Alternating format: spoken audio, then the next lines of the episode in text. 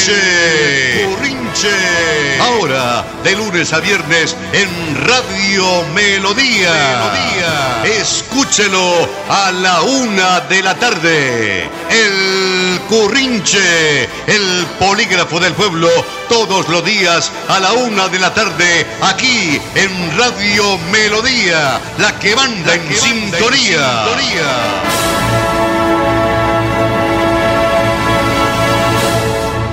A partir de este momento damos comienzo al currinche. Siempre decimos que somos un poder en contra de los poderosos que abusan del poder, ya que estamos edificando ciudadanía para construir ciudad, defendiendo los principios, valores, la capacidad, la entrega, el talento, la producción y todo lo que tiene que ver con la ciudadanía en general. Nuestro ingeniero en emisión, Andrés Felipe Ramírez León. Queremos que todos, en sus apartamentos, en sus viviendas, en sus casas, nos ayuden en este proceso de conformación de lo que será la COCOCOCO, Comunidad Comunera Comunicando Comunitariamente. El ingeniero, editor y productor Arnulfo Otero Carreño. Aquí estamos en la potente Radio Melodía, noche y día la que manda en sintonía y lo hacemos a partir de la una de la tarde, los días lunes, martes, miércoles, jueves y viernes. Les saluda el ciudadano 13.808.458. Señoras y señores, bienvenidos todos al Currinche. Ya van más de 38 muertos por la tragedia de Tasajera y la cifra seguramente no va a parar ahí. Con el paso de los días, nos convencemos de que a esos muertos los mató este país. Los matamos desde hace varias décadas o desde hace más de un siglo. Incluso desde antes de nacer los mató este insufrible y avasallador revoltijo de desgreño, corrupción, nula autoridad, abandono, autoabandono, con el que hemos terminado de organizarnos como sociedad y todo lo que hemos ido tolerando y transigiendo con lo que está mal y lo que no funciona. Por todo eso, creemos que este hecho no debería quedar así, como otra fatalidad más, ni siquiera aquí, donde las catástrofes son parte del orden natural y del calendario de eventos esperados cada año. Pero no vemos muchas ganas e intenciones en ninguna parte de reconstruir lo que pasó y dónde hubo responsables. Quisiéramos, por ejemplo, señoras y señores, saber, por ejemplo, cómo votó Tasajera en las últimas elecciones de Congreso. ¿Cómo fue la abstención? Si hubo compra de votos. ¿Quién hizo campaña?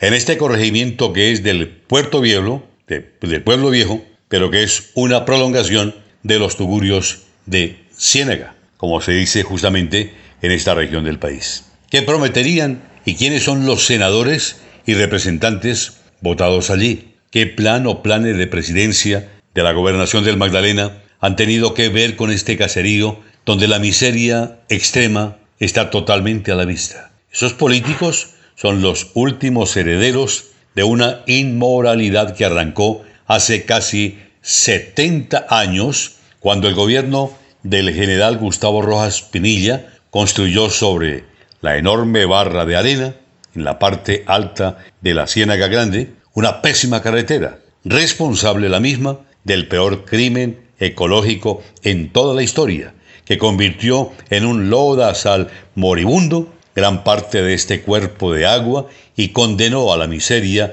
y al hambre a las comunidades que vivían en su orilla norte. Señoras y señores, así estamos viviendo nosotros este tipo de circunstancias que a todos nos golpea.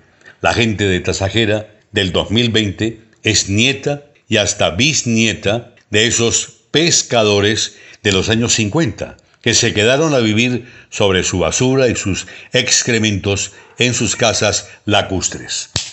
El otro gran responsable de esta tragedia es la misma gente de Tasajera. Si nadie se ha atrevido a cuestionar a la policía, a la comunidad, mucho menos. Entendemos que el momento no sea propicio para cuestionar a las víctimas. El horror de lo sucedido no lo facilita. La precariedad de sus condiciones sociales lo hace casi que criminal. La ignorancia, la falta de estudio, la desnutrición, la desesperanza, todo eso innegable y vergonzoso, matiza su responsabilidad, pero no la anula. Peligrosa y hasta insultante esa conmiseración que vuelve imputables a los pobres, a quienes la miseria los exime de culpa y sentido común y que ubica la supervivencia como su pulsión dominante y única, con lo cual legitima la amoralidad que lamentablemente hace carrera impune en todo el territorio colombiano. Se lo dice el Currinche, que es el polígrafo del pueblo. El vivo vive bobo y el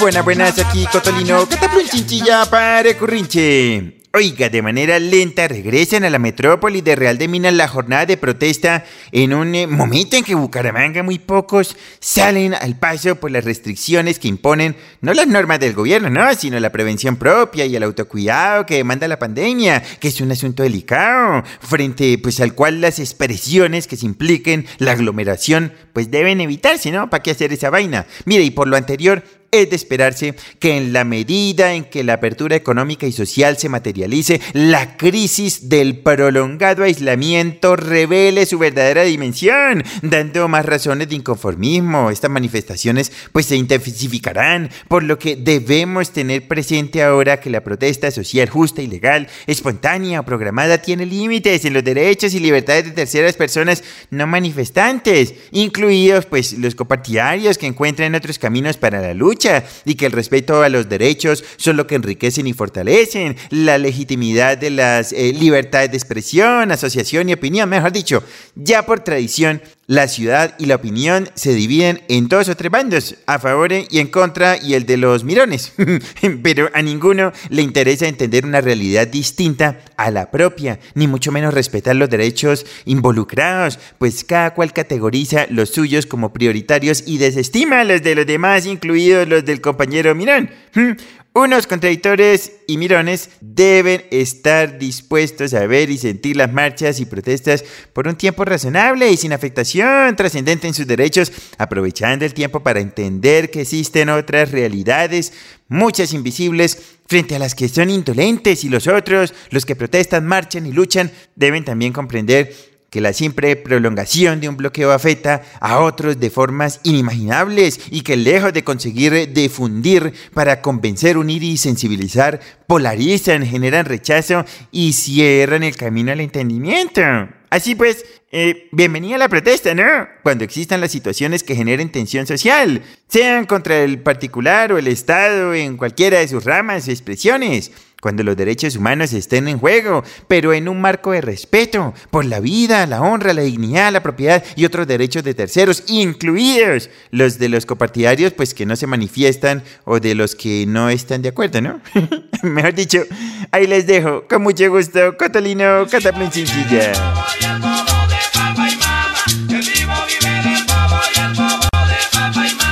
Llevan la cartera afuera con plata hasta la carcaya. La culpa no que alguien me ayude. Blanco es y gallina lo pone. Dicen que dicen que en estos momentos en que la pandemia del COVID-19 se viene propagando a gran velocidad en el área metropolitana de Bucaramanga, todos sin excepción debemos cumplir las medidas de prevención para evitar contagiarnos y sobre todo convertirnos en propagadores del virus. Dicen que, dicen que, al parecer, un alcalde del área metropolitana que no ha sido precavido, podría estar contaminado, pues hace parte del cerco epidemiológico de una persona con quien practica ciclismo y es positiva para COVID-19. Como quien dice, un alcalde del área metropolitana, para hacer deporte, tapabocas no usó.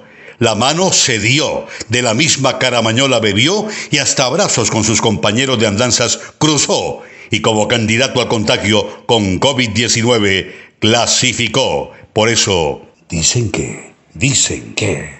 Amables oyentes de Radio Melodía, la persona que está en la calle en una reunión deportiva, de celebración familiar o de cualquier índole, infringe las normas de prohibición establecidas por el gobierno a fin de evitar la propagación del coronavirus y las autoridades le deben imponer un comparendo por un valor ya establecido por decreto. Muchos infractores deben hasta más de 10 comparendos y siguen en las calles sin que autoridad alguna revise su situación que no de no de no pago de multas, cancelación de estas infracciones al Código de Policía. Entonces el gobierno debería darnos estadística de cuántos comparendos se han aplicado en el país y cuántos han sido cancelados. Estas personas son las que ocasionan la mayor propagación del virus al andar por las calles infringiendo las normas. La verdad es que si las sanciones no se están cumpliendo, todo terminaría siendo una simple payasada. Y existen casos muy delicados, como por ejemplo los que se presentan en la plaza de mercado del municipio de Piedecuesta y en todos sus alrededores, incluyendo el Parque de la Libertad, el Parque Central de la Villa de San Carlos Borromeo del Pie de la Cuesta. Allí la promiscuidad de la comunidad en general es el común denominador. Infortunadamente, los patrullajes de la policía y la participación de las autoridades con la orientación del señor alcalde, que es el jefe de la institución desde el punto de vista organización administrativa, pues también les ha faltado un poquitico de más dedicación para controlar el deambular en absoluta plenitud de libertad de todos y muchos de aquellos que, transitando escuetamente, se exponen no solamente ellos, sino también están llevando los riesgos a sus viviendas, a sus apartamentos, a sus casas. Hay que ver la manera como se transita en la plaza de mercado de la capital garrotera de Colombia, pie de cuesta. Allí, por ejemplo, en los comedores, en, esos, en esas plataformas de cemento, la promiscuidad, la forma como llegan 20, 25, 30 y más personas a los mismos en proceso alimentario, yo creo que debe disparar el estado de alerta, de, alerta y alarma de la comunidad, porque de por medio está la integridad, está la vida, la salud, la prosperidad, el presente y lo que viene para todos los piedecuestanos. Se lo dice el Currinche, que es el polígrafo del pueblo. No, hijo de pelona. Difícil entender el comportamiento social de nuestros países frente a una amenaza real como la pandemia del COVID-19, Alita, que a hoy ha infectado a más de 11 millones de personas en el mundo y ha dejado casi 600 mil muertos, Alita. Miren, Colombia ya supera los 110 mil infectados y llegó a 4 mil fallecidos. No, Regijuelita. Es que estamos escalando al sexto lugar de los países con mayor mortalidad en un día y nos ubicamos entre los 20 países con mayor número de infectados. Miren, en Santander es muy preocupante, Jicuepelona, pasar de 275 a 812 contagiados y de 8 a 17 fallecidos con una tasa de crecimiento muy superior a la del país, sí señores. Todavía hay gente rejicueperona de todas las clases sociales que niega la gravedad de la pandemia. No, no me crean tan pinga. Nuestros hospitales tienen hoy una ocupación muy importante de pacientes COVID, hecho que llevó a la gobernación a declarar la alerta naranja. Sí, señores. La ampliación prometida para cubrir las necesidades no se ha dado. El plan aprobado por el gobierno no se ha cumplido y solo se ha hecho entregas masivas de equipos en ciudades como Bogotá, Barranquilla y Cartagena, entre otras. Miren, el gobierno, al parecer, solo responde al irresponsable chantaje de cerrar la economía con otra cuarentena como lo hizo la alcaldesa de Bogotá, igualita. Así las cosas, no, no, no, no, no. El panorama es sombrío y podemos estar colapsados en un par de semanas, mis chinitos. Es claro que aquí algunos se comportan de forma irresponsable, a diferencia de países como Japón, muy cercano a China, en donde el primer caso fue diagnosticado tres meses antes que en Colombia. Seguros de su cultura, este país con la mayor proporción de mayores de 70 años en el mundo procedió a advertir a la población de la necesidad de reforzar su arraigado comportamiento social en aspectos como saludo sin contacto físico, uso de tapabocas y el ingreso sin zapatos al hogar o a restaurantes, Japón no cerró la economía, no hizo cuarentenas, tampoco requirió realizar pruebas masivas para detectar contagios, no señores. Resultado de esta cultura, un país con 130 millones de habitantes tiene 18.874 contagiados y 970 fallecidos, cifra que si se comparan con Colombia, donde habitamos 50 millones de personas, reflejan en nuestro país una incidencia mayor hasta en 14 veces por millón de habitantes. Los días sin IVA y juepelona se han convertido en días sin vida por la irresponsabilidad de los ciudadanos, hecho que incrementará y acelerará el número de muertes y contagios. Y señores, hubiera sido más útil bajar el IVA del 19% al 16% como en Alemania, sí, rejijuelita. Miren, debemos seguir abriendo la economía en forma progresiva. Salud y economía van de la mano siempre y cuando se haga con responsabilidad por parte del Estado y la ciudadanía. La cuarentena no es una opción viable y en este momento porque solo dilata el problema de salud y genera más hambre y pobreza. Sí, señores, se lo digo yo con todo el cariño y devoción. Tulicurcia cuchipia astuta. La radio es vida. La radio es optimismo y esperanza. La radio fue primero. La radio fue ayer, es hoy y será mañana. La radio, tu compañía de siempre. Somos la radio, somos la radio. Y hoy como siempre, entramos en tu casa porque somos parte de tu familia en esta lucha por la vida. Con Radio Melodía y el Currinche, quédate en casa. Gracias, don Pastor, por permitirme dirigirme a través de su prestante emisora en su programa El Currinche, para resaltar personalidades que han y aún contribuyen con el desarrollo y crecimiento en el orden religioso, cultural y empresarial del municipio de Piedecuesta. En el caso de los sacerdotes, Padre Jesús María Prada Cáceres, Padre Álvaro Rueda y el Padre Germán Zuluaga, el Padre Alejo Mantilla, actual párroco de la Iglesia San Rafael de Piedecuesta, el Padre Gustavo Méndez, capellán del Monasterio Las Clarisas de Piedecuesta y rector de la Universidad Pontificia Bolivariana Seccional Bucaramanga, el Padre Antonio Mantilla, el Padre Antonio García, entre escritores, historiadores y periodistas, don Pastor Bedgar Ramírez, con su programa El Currinche en Radio Melodía, la señora Cecilia Díaz de Almeida, escritora, don Germán Valenzuela Sánchez, fundador del periódico El Pica Pica, escritor y locutor, profesor Alfonso Prada García y profesor Tulio Prada García, escritores, y don Alfonso Prada Mantilla, historiador. El rector de la normal de Piedecuesta, Humberto Gómez Negrinis, José Vicente Tristancho Silva. Es alcalde de Piecuesta, don Luis Jesús García Rangel, Zoilo Santa María Otero, Miguel Ángel Santo Galvez, hijo de don Pedro Santos y doña Lina Galvez de Santos, Alfredo Camargo Acevedo y don Mario José Carvajal, nuestro actual alcalde, hijo de Mario Carvajal y la licenciada Elsa Jaimes.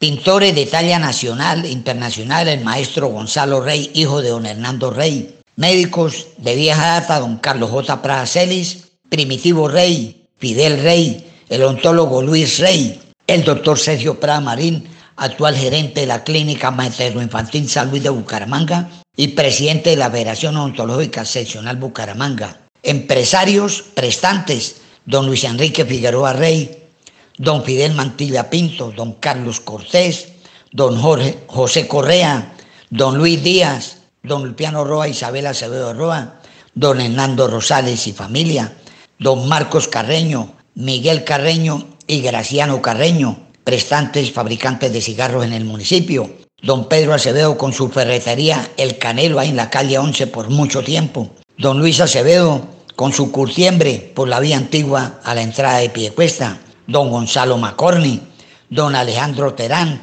don Jesús Bautista con la droguería Bautista, don Marcos Durán, don Constantino Prada, don Gustavo y Jaime Barragán, doña Dionisia García de Prada, la modista del pueblo por muchos años en pie de cuesta.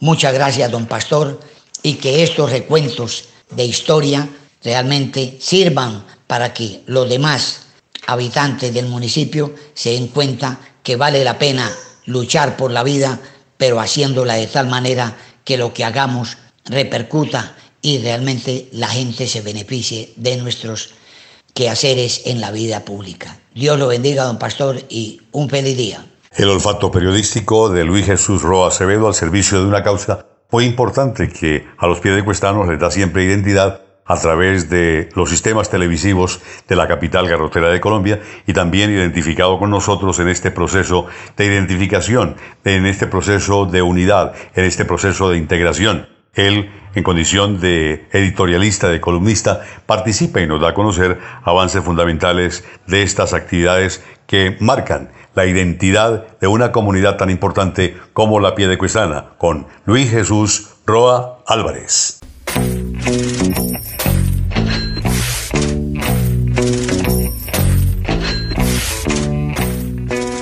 Cordial saludo, les habla Santiago de la Cosa.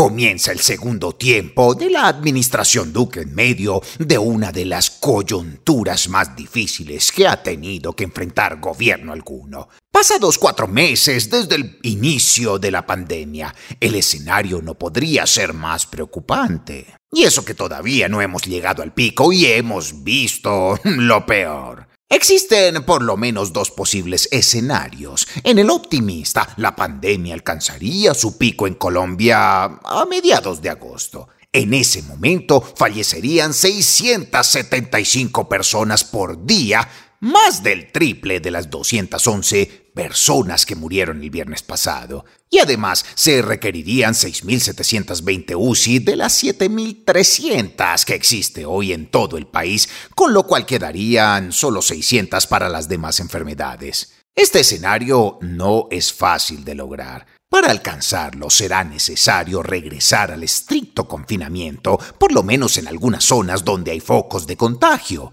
Y esto suponiendo que se mantenga el distanciamiento social y el uso generalizado de tapabocas como parte del comportamiento consuetudinario de la población. De no hacerlo, la situación podría ser mucho peor. El segundo escenario es el que puede darse si seguimos por el camino por el que vamos. Los expertos proyectan un pico de 2.500 muertes por día en septiembre, en parte como reflejo de la incapacidad del sistema hospitalario para atender los pacientes graves. Pandemia en ascenso, al menos por unas semanas, y recuperación en marcha, esa parece ser la síntesis de lo que está pasando. Para que esto efectivamente pueda ser así, vamos a necesitar más confinamiento por un tiempo. La noticia positiva es que la mayoría de municipios no tienen casos de COVID-19 y no deberían hacer parte de los confinamientos severos. En todo caso, no hay que formarse falsas expectativas. Después de una crisis como la que estamos viviendo, quedan secuelas que se toman mucho tiempo en desaparecer. Ya se ha hablado mucho del empleo. Enganchar trabajadores es un proceso lento, lleno de incertidumbres. Recuperar la confianza es también difícil. Por eso, aún después del COVID-19 se seguirá hablando por mucho tiempo del empleo será sin duda el tema central durante el segundo tiempo del actual gobierno y uno de los ejes principales de la campaña presidencial de 2022. Vale la pena recordar que en la economía lo que genera puestos de trabajo es la confianza más que el gasto público. Esa confianza se construye con una carta de navegación creíble, no con anuncios sobre lo que se hará mañana o pasado, ni con metas que resulten imposibles de lograr. Ignorar los temas difíciles, por tentador que parezca, es un grave error. Les agradezco su compañía y sintonía en Radio Melodía. Para el Currinche, su amigo comunitario y social, Santiago de la Cosa y Borbón. ¡Feliz día!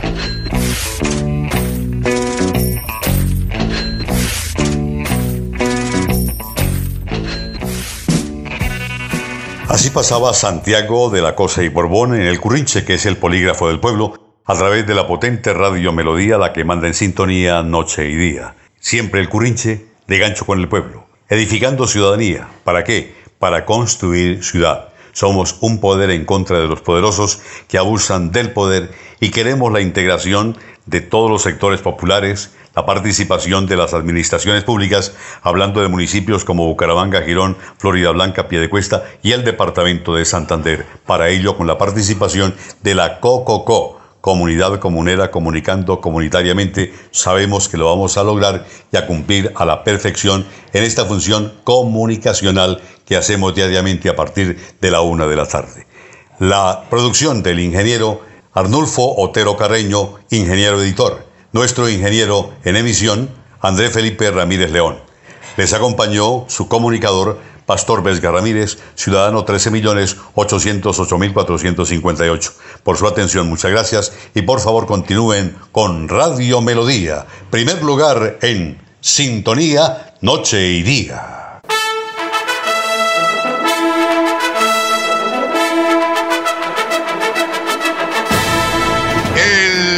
Currinche. Currinche. Ahora, de lunes a viernes en Radio Melodía. Melodía. Escúchelo a la una de la tarde. El Currinche, el polígrafo del pueblo, todos los días a la una de la tarde, aquí en Radio Melodía, la que manda, en, sintonía.